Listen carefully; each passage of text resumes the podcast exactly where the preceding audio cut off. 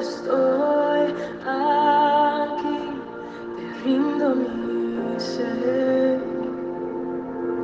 te rindo mi ser.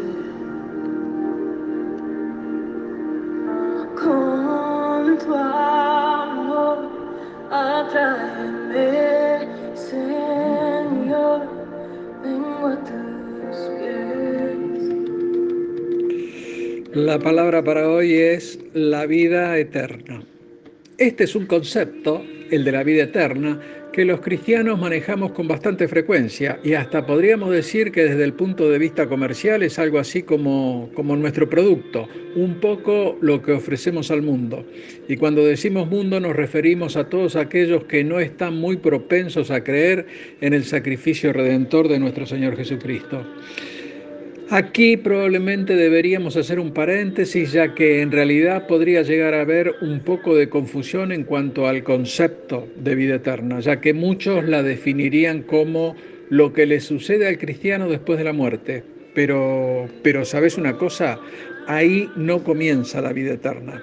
Para dejar bien claro el concepto debemos entender que en el momento que una persona pone su fe en Cristo para su salvación, es ahí, ahí que esa persona hereda la vida eterna y esta comienza inmediatamente. Y esto tiene más que ver con la calidad de vida que con la duración de la misma. Y claramente no es algo que sucede cuando esta vida corporal termina, sino más bien cuando la vida espiritual comienza.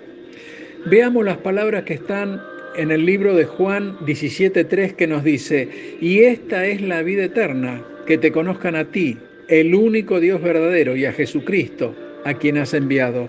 Queda claro, ¿no?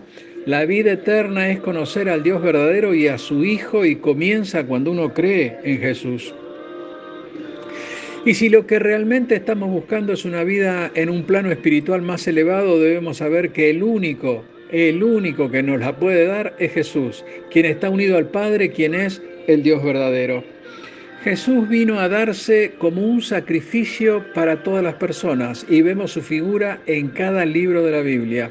Ya en el Génesis vemos la mano de Dios que cubrió el pecado del hombre con túnicas de pieles, y esto lo vemos en Génesis 3:21, o cuando Abraham puso leña en las manos de Isaac camino al monte Moriah para su sacrificio, y esto está en Génesis 6:22, o en el sacrificio de la Pascua, que lo podemos ver en el libro de Éxodo capítulo 12. Allá, a lo lejos, un cordero sin mancha, y hace algo más de dos mil años, el Cristo en el madero.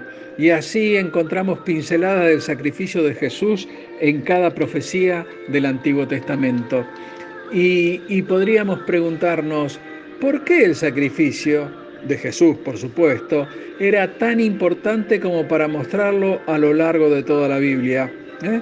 Bien, focalicemos en Romanos 6:23, que nos dice, porque la paga del pecado es muerte, mas la dádiva de Dios es vida eterna en Cristo Jesús, Señor nuestro.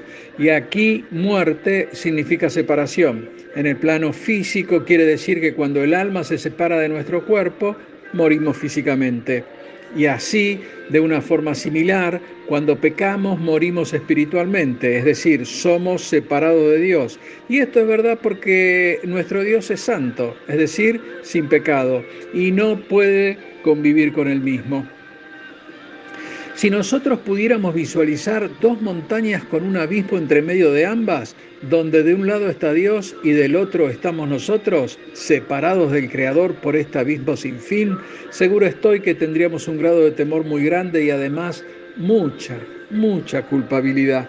Y será esta misma culpabilidad lo que nos hará construir puentes intentando cruzar del otro lado, ¿eh? del otro lado de la muerte, e ir al lado de Dios y entonces haremos cosas como ir a la iglesia, ir al templo, ir a la mezquita, tratando de ser más religiosos, siendo más buenos, llegando incluso a la profundidad de la meditación, intentando ser amables y varios, varios, etcétera más. Y esta lista de hecho puede ganar mérito, pero la verdad puede llegar a ser muy larga y vivir así cada día puede llegar a ser muy, muy complicado. El problema es que con nuestras propias fuerzas nuestros propios méritos, nuestros sacrificios y muchas prácticas más que aunque en sí mismas puedan llegar a ser buenas, son insuficientes para el pago requerido por nuestros pecados, ya que ellos merecen la muerte. Y esos esfuerzos son como un puente por el que tratamos de cruzar la división que nos separa de Dios, pero lamentablemente no lo podemos lograr por nuestras propias fuerzas, por nosotros mismos, y llegamos a la conclusión que ese abismo nos impide la llegada franca al Señor. Y esto es porque nuestros esfuerzos, que pueden llegar a ser religiosos o morales, no pueden resolver el problema fundamental del hombre, que es que necesita un Salvador que lo lleve de la mano delante de Dios. Y es así que las escrituras acentúan esta ley, la del pecado y de la muerte, para despertar en nosotros el interés por una curación, que por otro lado es simple y poderosa. Volvamos a repetir Romanos 6:23 que nos dice, porque la paga del pecado es muerte, más, haciendo énfasis en el más, la dádiva de Dios es vida eterna en Cristo Jesús, Señor nuestro. Vemos que hay una pequeña palabra que es más. Y esta nos demuestra que lo mejor que podemos hacer es aferrarnos a esa dádiva que es la vida eterna y la misma está en Cristo Jesús. Él es nuestra salvación, nuestra curación, nuestro alivio, nuestro consuelo y además nuestro aliento de vida.